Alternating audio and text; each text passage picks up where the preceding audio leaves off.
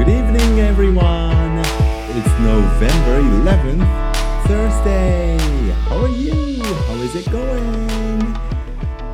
皆さんこんばんは。11月11日木曜日。いかがお過ごしでしょうか今日もね、とってもいいお天気でした。It was a fine, beautiful day here in Tokyo. And in the evening, it's getting a bit cold, chilly. やっぱりね、昨日もお話しした通り、立冬、ね、もう冬が始まったな。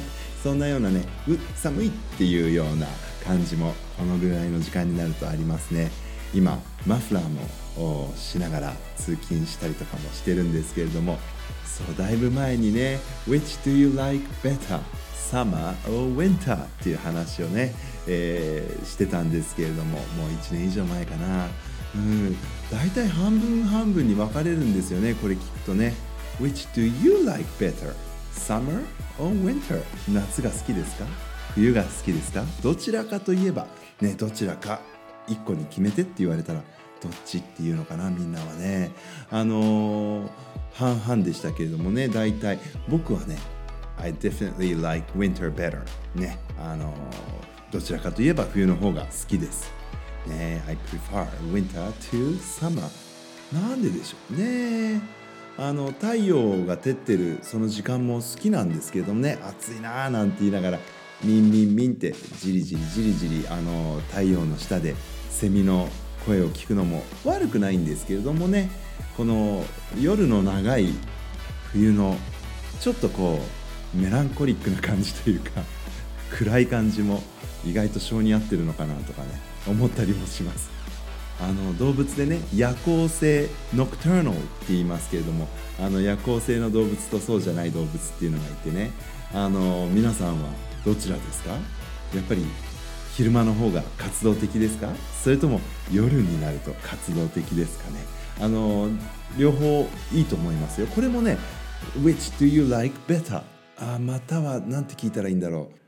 まあ活動的っていうとちょっと違うかなと思うんですけども例えばクリエイティブあな作業何かを作り出す作業であったりとか集中して何かにね取り組むっていう時に、まあ、昼間よりも夜の方が集中できるっていう人もいるかもしれないですよね。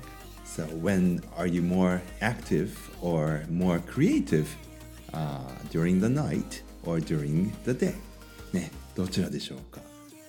おそらくあの健康的であるためにはですね夜はちゃんとたくさん寝た方がいいと思いますしあの小学生のリスナーの皆さんはですねあのたくさんぐっすり夜は寝た方がいいと思うけれどもね。ね人間って本来どうなんだろうね。夜行性じゃなくてやっぱり日中活動した方が本来の力が出るんだろうか。まあいろんなタイプがいるかなって思います。これも意外と半々ぐらいに分かれるのかな。ねそんなようなことも今思ったりしています。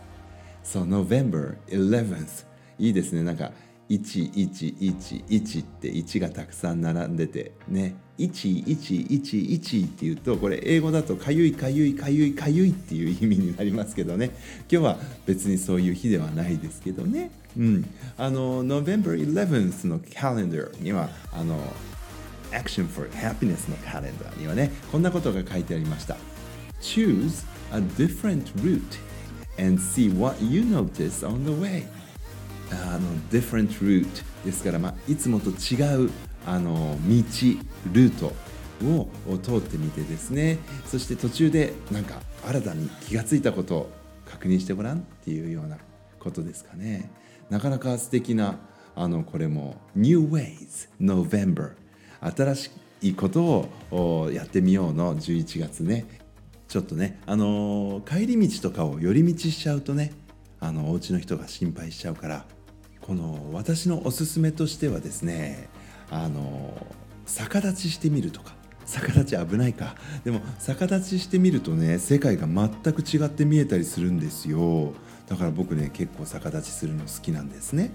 あとあの例えば iPad とか iPhone とかあの普段はえーまあ、自分の顔の前で写真撮るじゃないですか。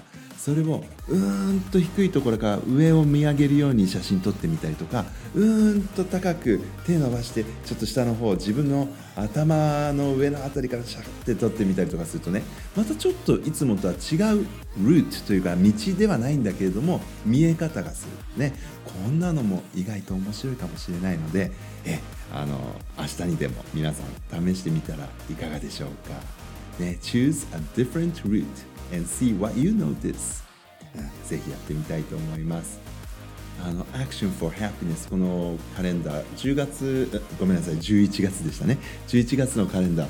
あのこの間前書きのところ少しあの英語で読みましたけれどもその続きのところもねなかなか面白くって今日その続きもうワンセンテンスだけ読んでみますね。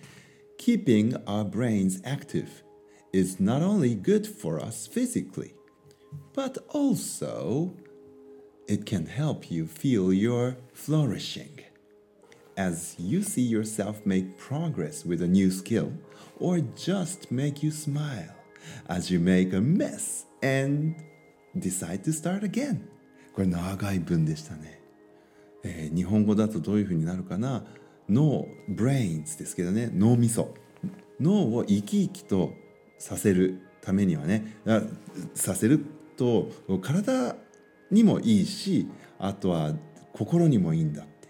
うん、であの新しいスキルとかできるようになって進歩してるな僕ってって思うとちょっとワクワクするしあと失敗して「うわーなんだ!」って言いながらやり直そうってやってる自分をこう微笑ましく思ったりとかするそうやってね心が豊かになることに役立つんですよ flourishing ってねこれも新しい概念なんですけれども happiness のね、えー、well-being flourishing そんなようなね幸福感っていうのかな。